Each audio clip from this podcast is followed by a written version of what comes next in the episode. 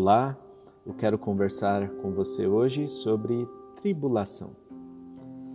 Romanos capítulo 12, versículo 12 diz o seguinte: Alegrem-se na esperança, sejam pacientes na tribulação, perseverem na oração.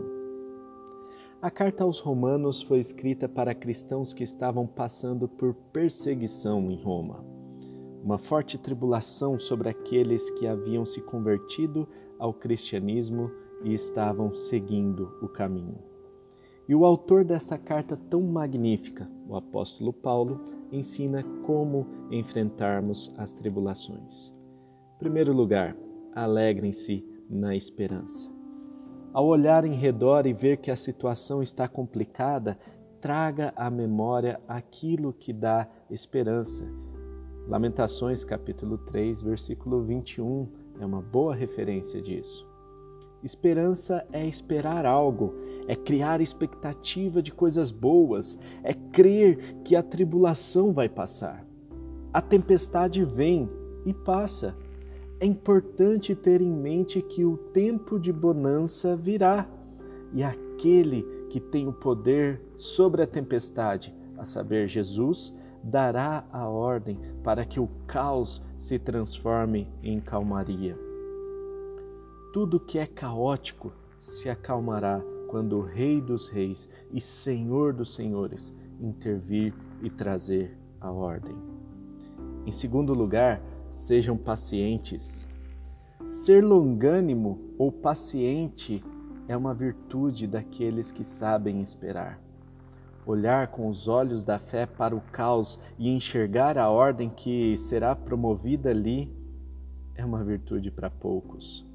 Seja paciente, porque existe um processo para que todas as coisas sejam restauradas. Ser paciente implica em confiar que Deus está no mesmo barco que você e Ele é por nós. Em terceiro lugar, perseverem na oração. A tribulação vem, em muitos casos, para fazer com que o povo dobre os seus joelhos. A oração move a esperança e nos induz a sermos pacientes. Perseverar na oração é uma forma de enfrentar a tribulação, ainda mais quando estamos cientes de que o nosso inimigo é invisível. Nossa luta não é contra carne ou sangue, mas contra os poderes do maligno.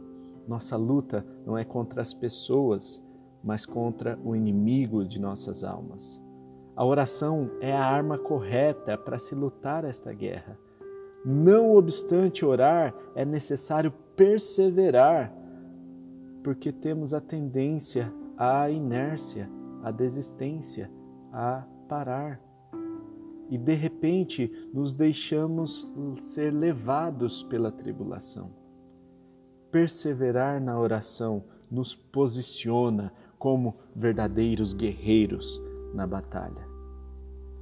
E você, como tem enfrentado as tribulações? A dica de hoje é: alegre-se na esperança, seja paciente na tribulação e persevere na oração. Espero que você tenha um dia abençoado e nos vemos no próximo podcast. Deus abençoe.